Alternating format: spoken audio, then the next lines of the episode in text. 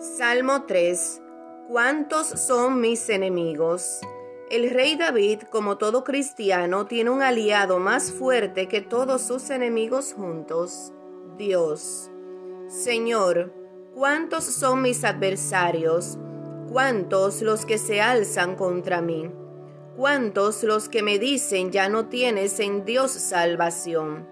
Mas tú, Señor, eres mi escudo, mi gloria, el que levanta mi cabeza, tan pronto como llamo al Señor, me responde desde su monte santo. Yo me acuesto y me duermo y me levanto, el Señor me sostiene. No le temo al pueblo que me rodea, que por todas partes me amenaza. Levántate, Señor, sálvame, oh Dios mío. Tú golpeas en la cara a mis enemigos, y a los malvados les rompes los dientes. La salvación viene del Señor. Que tu bendición venga sobre tu pueblo. Amén.